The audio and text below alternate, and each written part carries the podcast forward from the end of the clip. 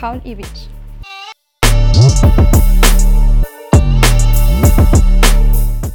Paul, mir hat dein Zitat sehr gut gefallen und ich konnte mich damit identifizieren.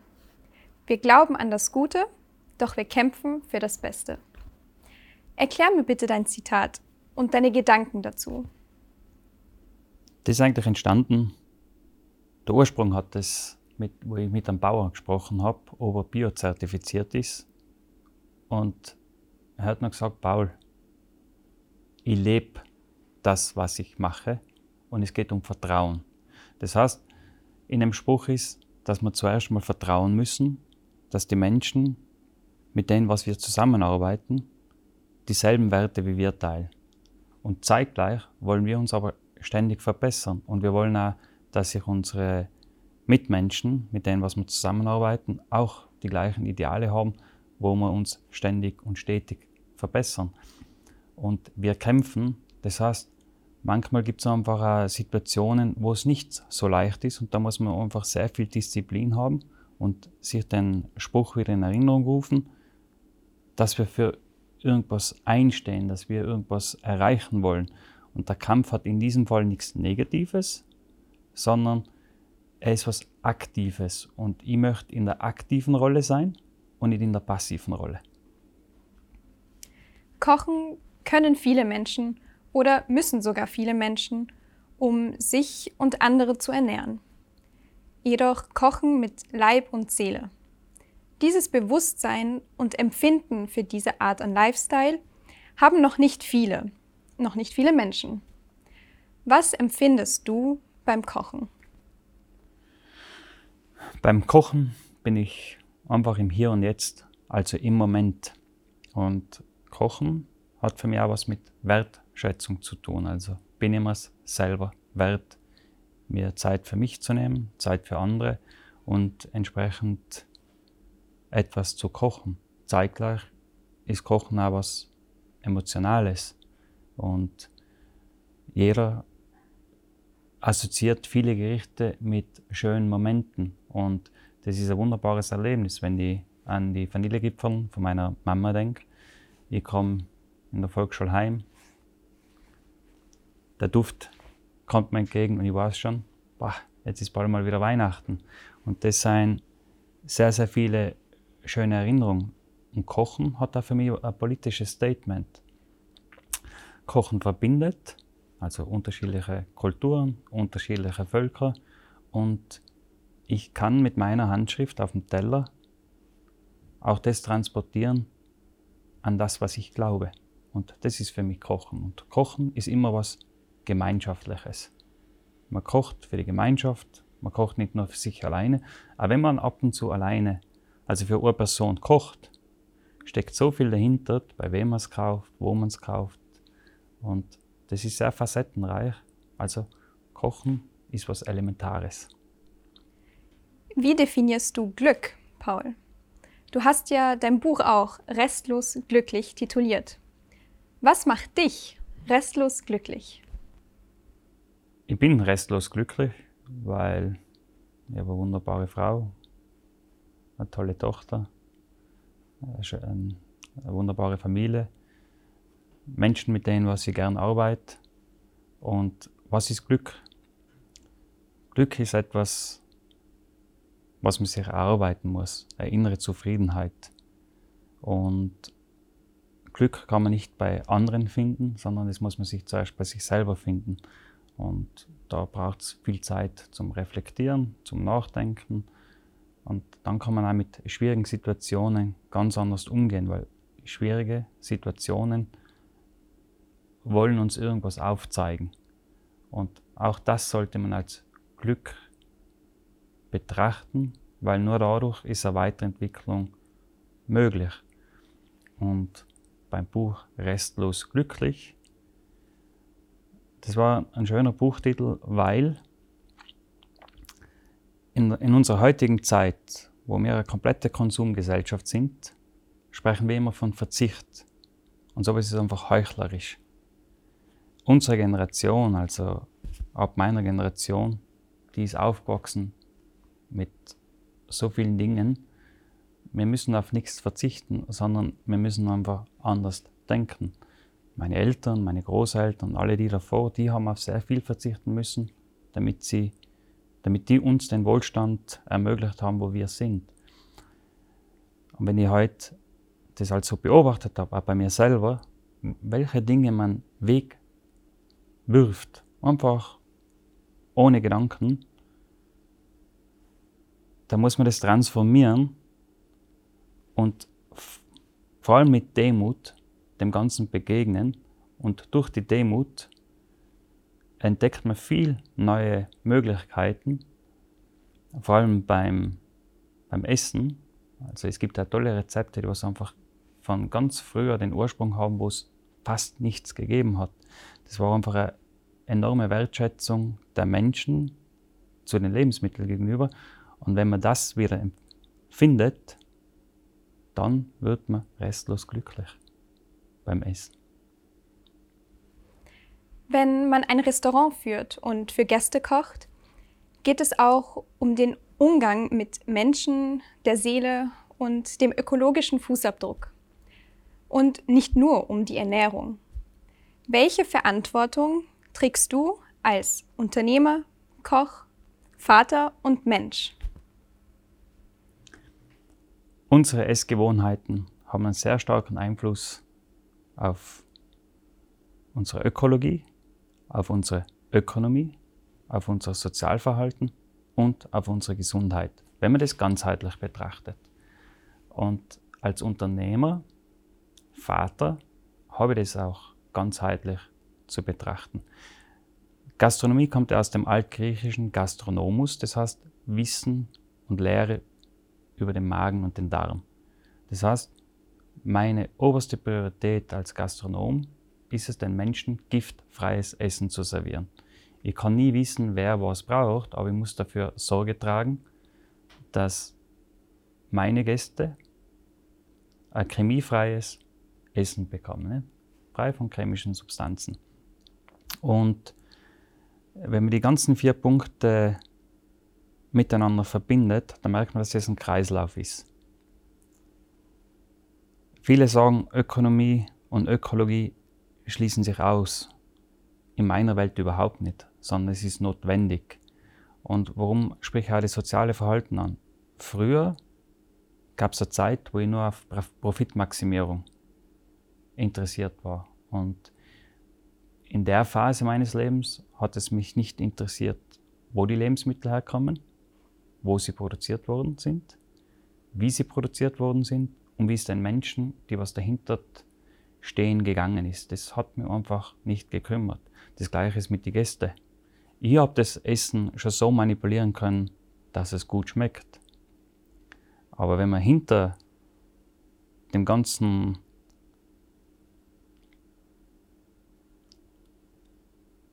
Vorhang mal richtig blickt und sich nicht selber belügt, wie ich das damals gemacht habe. Man kauft 10% Top-Ware ein, 90% kauft man einfach Ware ein, hinter dem, was man nicht stehen kann.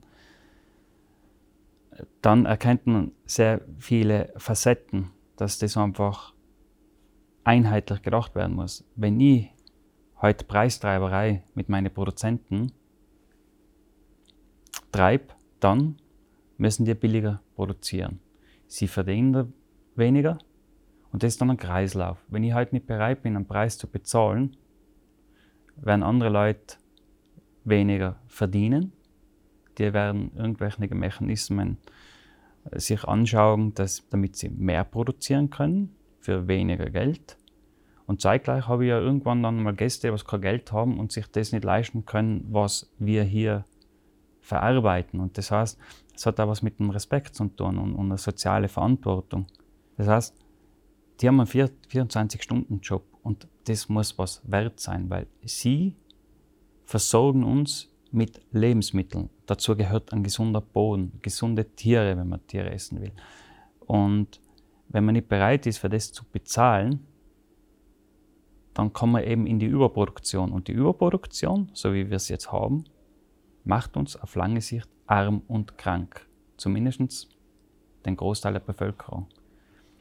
Und der gesundheitliche Aspekt ist einfach, wir wollen nur mit Lebensmittelproduzenten zusammenarbeiten, wo das Wort Lebensmittel im Vordergrund steht. Das Mittel zum Leben. Das heißt, es muss giftfrei sein. Ohne Herbizide, ohne Pestizide, ohne Hormone oder ohne, ohne Antibiotika. Und die Gesundheit fängt beim Boden an. Ein gesunder Boden ist nährstoffreich. Ein gesunder Boden braucht sehr viel intensive Pflege. Also Menschen, die was eine Leidenschaft haben. Das gleiche ist beim Tier. Wenn man schon Fleisch isst, dann muss es aus einem, von einem gesunden Tier kommen. Und ein Tier aus der Massentierhaltung, das was über 90 Prozent von unserem Fleischkonsum ausmacht, ist ein krankes Tier. Das gleiche ist beim Fisch. Und, aber das geht nicht nur bei Fisch und beim Fleisch so, sondern auch Monokulturen. Monokulturen, sprich viele Plantagen, wo einheitliches Gemüse angebaut wird oder Obst, zerstört auch unsere Umwelt. Das muss man also betrachten. Wenn ich heute nicht bereit bin, meinen Bauern zu bezahlen, ist es wie ein Kreislauf. Der muss billiger produzieren, der wird nicht mehr so viel Zeit und Wert drauflegen, weil jeder, und da muss man sagen, kämpft dann ums nackte Überleben. Und wenn die Menschen dann kein Geld haben, ist das wie ein Kreislauf, weil dann werden irgendwann einmal meine Gäste auch kein Geld haben, um das zu bezahlen, was wir hier machen. Und mit jedem Einkauf hat man die Verantwortung gegenüber anderen Menschen. Das muss man sich immer im Klaren sein. Und mit jedem Einkauf entscheidest du auch mit, welches System möchtest du stärken. Viele kommen mit dem Argument, sie können sich das nicht leisten. Ich finde, man muss die Perspektive ändern. Ist nach den Richtlinien entschieden. Oder da den Bio-Apfel, was ungespritzt ist, von einem gesunden Boden kommt, dann habe ich die Verantwortung für mein Kind gegenüber, dass ich sage, okay, ich nehme das Lebensmittel, was Nährstoffe für meine Tochter haben, hat. Und da bin ich gerne bereit, ein bisschen mehr zu bezahlen, weil auf lange Sicht wird sie höchstwahrscheinlich gesünder und gestärkt rauskommen, währenddem da ein Apfel ein pures Gift ist. Und bildlich gesprochen müsste auch der Apfel viel, viel teurer sein, weil durch den Einsatz der Chemikalien muss das Grundwasser geklärt werden. Es braucht viel mehr Energie, viel mehr Ressourcen, als wie dieser produzierte Apfel. Das heißt, eigentlich müsste er drei, vier Mal teurer sein. Und wenn wir ein bisschen weiterdenken, müsste in den ganzen Supermärkten nicht draufgeschrieben sein, ob das Bio oder Demeter ist, sondern so wie beim, bei der Zigarettenpackung, dieses Lebensmittel kann ihre Gesundheit gefährden. Und dann schreibst du auf und dann hat jeder die freie Wahl, was kaufe ich und was nicht. Und wenn man heute die ganzen Umstände sieht, was die Massentierhaltung oder überhaupt die Massenproduktion, da brauchen wir nicht einmal über die Massen, das geht beim Gewand überall. Äh, dahinter ist halt nur, damit wir irgendwas Billigeres konsumieren. Ich finde, teilweise unterstützen wir eine moderne Sklaverei.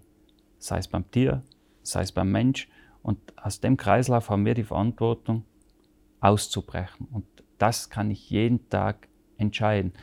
Es muss nicht jemand 100% geben, sondern es wird auch schon reichen, wenn jeder von uns 20 oder 30% gibt, dann haben wir eine viel größere Reichweite. Und meine Verantwortung ist auch als Unternehmer, dass ich das meinen Mitarbeitern vorlebe, sie ausbilde, weil für meine Mitarbeiter bin ich der Boden. Ich muss sie nähren mit Wissen, bis sie irgendwann einmal das alles besser machen wie und, und da sind wir ziemlich erfolgreich, weil viele meiner Mitarbeiter sind schon wesentlich fokussierter im Denken, als ich es selber bin. Und als, als Vater habe ich das größte Interesse, dass mein Kind in einer Umwelt aufwächst, wie ich es damals bin. Ich habe in Safhaus, in meinem Heimatdorf, bin ich in die Ecke gegangen, habe es rausgezogen, habe einen Apfel genommen oder sonst irgendwas, ohne dass sie darüber nachdenken haben müssen, ist das giftig. Und jetzt kommen viele dann mit dem Argument, man kann ja den Apfel schälen und Apfel ist einfach ein super Beispiel, aber man muss sich immer daran denken, das Gift geht in den Boden rein. Die Frucht, das Gemüse entzieht die ganzen Nährstoffe von dem Boden. Und wenn der Boden tot ist oder vergiftet ist, dann zieht es genau das ganze Gift in das Produkt, und da nenne ich es bewusst Produkt, was wir dann zu uns nehmen. Und das Gleiche gilt bei der Massentierhaltung.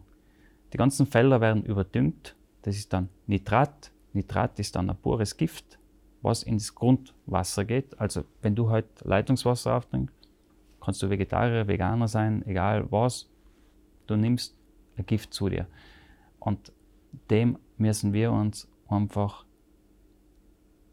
entgegensetzen. Und ich finde, Geschmack ist mein stärkster Verbündeter.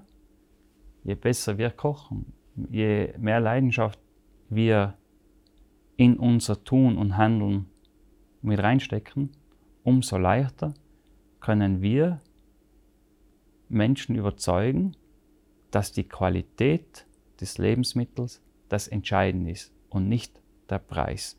Und für mich hat generell die Qualität von den Produkten den höchsten Stellenwert, weil wenn ich heute ein Gewand kaufe, was vielleicht selber genäht geworden ist, was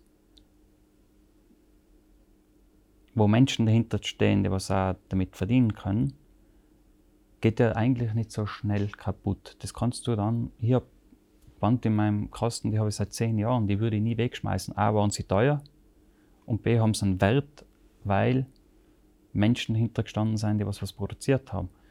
Und wenn wir das alles ein bisschen grobflächlich denken, vernetzt denken, dann kommt man auf vieles drauf. Die einzige Gefahr ist, wenn man vernetzt denkt, dass man dann ein bisschen in eine Depression kippt. Das ist mir auch schon passiert, weil du siehst dann auf einmal überall Feinde. Aber auch da muss man wieder die Perspektive wechseln und schauen, wer macht was gut. Und dann kaufe ich mit voller Freude dort ein, wo ich sehe oder für mich das empfinde, dass der einen guten Job macht. Und die Freude steckt andere auch an, weil das Negative, das zieht Menschen runter. Und du wirst es beim Essen erleben, wenn du was Gutes isst, was dir richtig schmeckt, dann kommt ein inneres Lachen in dir. Und das ist auch, wenn du lernst, was Qualität ist, was Qualität bedeutet, ist es nicht anstrengend, sondern es ist ein freudiges Erlebnis, das jeden Tag aufs Neue zu entdecken und zu erleben. Und deswegen denke ich, dass wir da sehr vieles erreichen können, wenn wir anders denken und anders handeln. Wir Menschen sind wie Kraut und Rüben. Die verschiedensten Kulturen wachsen zusammen. Was sind deine Wurzeln und wie haben sie dich beeinflusst? Und wie verwurzelt bist du und sind Wurzeln eigentlich wichtig? Mittlerweile bin ich sehr verwurzelt. Wurzeln sind total wichtig. Wurzeln geben mir Stabilität im Leben. Und erst durch Stabilität, durch Vertrauen kann man sich eigentlich wirklich entwickeln. Ich war lange Zeit in meinem Leben entwurzelt und entsprechend habe ich auch mein Leben gestaltet. Meine Wurzeln kommen natürlich von Papa-Seiten aus Kroatien, die Mama-Seiten aus Tirol. Das sind zwei komplett unterschiedliche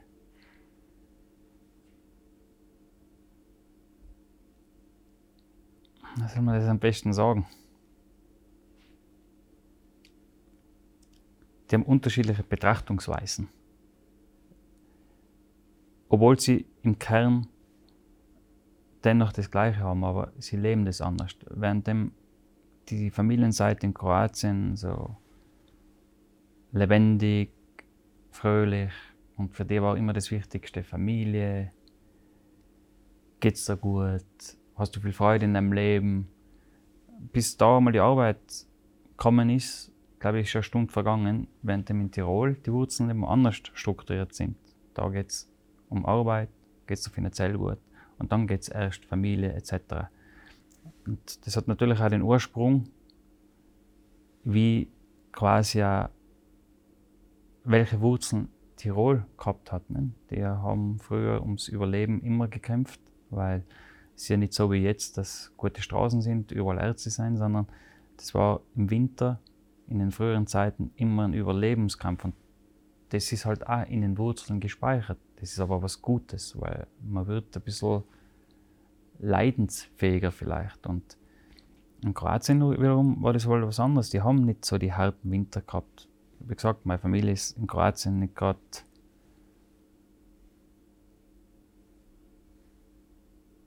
in reichen Verhältnissen aufgewachsen, sondern in ärmlichen Strukturen, trotzdem reich gesegnet, finde ich. Und die haben das halt anders wahrgenommen. Und ich finde, wenn man beide Kulturen zusammenbringt, finde ich es mittlerweile als sehr, sehr großen Wert. Das habe ich früher als Kind nicht verstanden. Weil gerade der Balkan war ja immer sehr verschrien.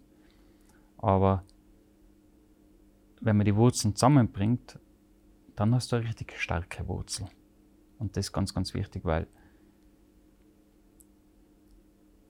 man sollte es einfach schätzen, wenn man unterschiedliche Kulturen verbinden kann oder diese sich in einem verbinden. Unsere Gesellschaft ist leider noch immer noch hinten nach, dass man Menschen nach Nation bewerten und nicht nach ihrer Persönlichkeit oder äh, nach ihren Eigenschaften, sondern es wird ja immer sofort gewertet. Und man sollte einfach den Menschen offen begegnen und schauen, wer ist er und nicht, woher kommt er. Und dann wird sich sicher auch sehr vieles tun. Und gerade die, die Kulinarik hat uns ja aufgezeigt, wie wichtig es ist, dass sich Kulturelles vermischt. Wenn ich heute schaue, die Kartoffeln oder die Erdäpfel, wie man bei uns sagt, ist ein österreichisches Produkt. Stimmt nicht. Kommt aus Südamerika. Die Zwiebel, würden sicher 99% aller Menschen sagen, ist ein österreichisches Produkt. Stimmt auch nicht. Die kommt aus Asien. Nur durch den kulturellen Austausch haben wir eine richtig schöne Biodiversität gehabt. Und die, die Diversität ist ganz, ganz wichtig. Und ich finde eben in der Kulinarik kann man das am besten erkennen, wenn man vieles geschickt zusammenbringt, hat man geschmacklich ein tolles Erlebnis und Ergebnis. Und es ist ganz, ganz wichtig, dass wir den Austausch haben. Und deswegen bin ich ja mittlerweile heute sehr stolz auf meine Wurzeln. Und es ist aber ganz, ganz wichtig, dass man kräftige Wurzeln hat. Ganz gleich, welche Wurzeln wir haben und wie verwurzelt wir sind. Aufeinander und auf das Klima achten. Nachhaltig leben ist wichtig. Ob vegetarisch oder vegan, ist es immer nur ein Trend? Oder gehen Menschen wirklich immer bewusster mit, mit ihrer Umwelt und ihrer Ernährung um? Und ich glaube, wir stehen erst am Anfang. Und das ist kein Trend für mich, das ist eine Notwendigkeit. Aber die meisten sind sich dessen nicht bewusst, dass man einfach auch mit dem Essen schon sehr viel Veränderung bringen kann.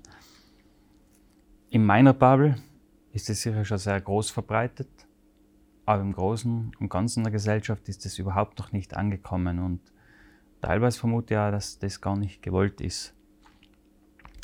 Wenn das gewollt wäre, dann würde man ganz leicht das System verändern können, indem man, ist halt meine Überzeugung, in Kindergärten und Schulen damit beginnt. Jeder von uns hat Mathe und Deutsch, weil es ganz wichtig ist. Aber über Ernährung, was wir täglich zu uns nehmen, das ist komplett gleichgültig. Und deswegen würde ich nicht Großkonzerne subventionieren, sondern einfach die, das Schulessen und das Kindergartenessen subventionieren damit keiner von den Eltern, die was vielleicht nicht die wirtschaftliche Kraft haben, sich gar keine Gedanken machen müssen, sondern einfach wissen, die Kinder kriegen das Beste und es ist sogar noch frei zur Verfügung gestellt.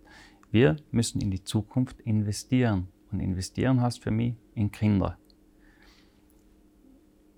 Und wenn ich den Kindern heute schon beibringe, was gutes Essen ist, was ein gesundes Essen ist, dann werden wir relativ schnell eine Veränderung bringen. Aber aktuell passiert es nicht. Also deswegen sage ich, stehen wir erst am Anfang. Erst wenn Politiker das erkennen und umsetzen und nicht das der Lebensmittelindustrie überlassen, glaube ich daran, dass wirklich, oder bin ich optimistisch, dass sich dann was verändert. Ich habe mitbekommen, dass du Fairness vermittelst und dass du einen Schritt weiter gehst und den Gedanken hast, dass Lifestyle nicht vollkommen ausgenutzt werden soll, sondern wir alles in unserer Umwelt mit Bedacht, achten, auf, mit Bedacht achten sollten. Du bist ein Mensch, der zum Beispiel restlos alles verwertet und rein gar nichts an Lebensmittel in der Küche überlässt. Was würdest du von dir als Mensch wollen, das von dir überbleibt? Was möchtest du überlassen oder hinterlassen? Also was möchte ich hinterlassen? Äh, weil ich jetzt gerade aktuell nur eine Tochter habe, eine selbstbewusste, mit viel Selbstwert gedeckte Tochter, die was ihr Leben lebt, so wie sie es möchte, das möchte ich hinterlassen. Quasi, dass ich sie dort hingehend unterstützt habe, dass sie die Person sein kann, was sie sein möchte. Wenn ich das erreicht habe, dann glaube ich, habe ich schon sehr viel Gutes hinterlassen. Und wir versuchen natürlich schon in unserem Arbeitsumfeld alles zu verarbeiten. Es gelingt uns auch nicht immer, aber durch, das, durch den Versuch entdecken wir viele neue Möglichkeiten und es ist ganz, ganz wichtig für mein Empfinden. Fair, fair ist immer so ein Ausdruck, was ist fair?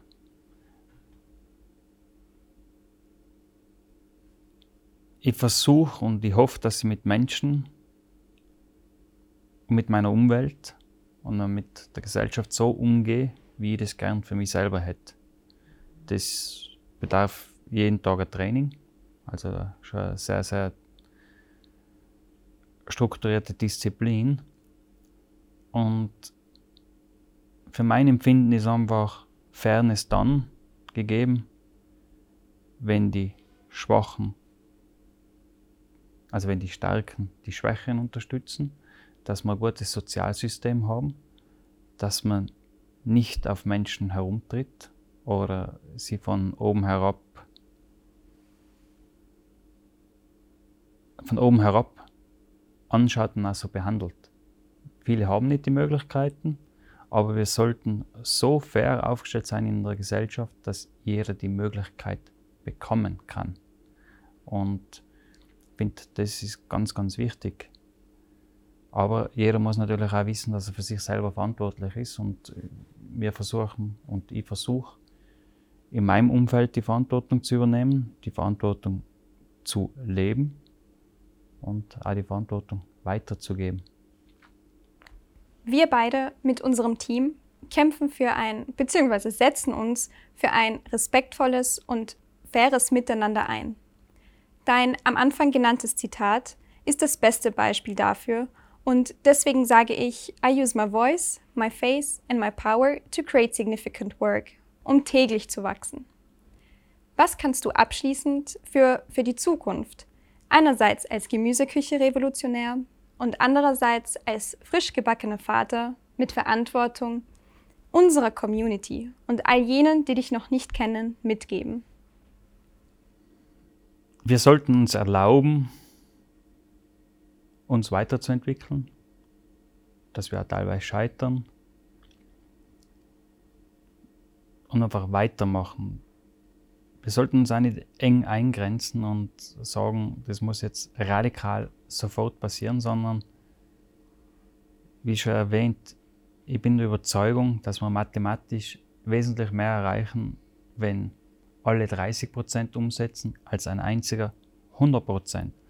Und wenn wir uns erlauben, dass wir uns weiterentwickeln, dann macht es Freude und dann werden wir irgendwann vielleicht bei die 100 Prozent kommen. Aber wir sollten nie destruktiv sein, sondern das als eine Reise, als eine Entdeckungsreise sehen. Und ich finde immer, wer viele Umwege geht, kennt seine Umgebung. Und mit dem bin ich bisher relativ gut gefahren.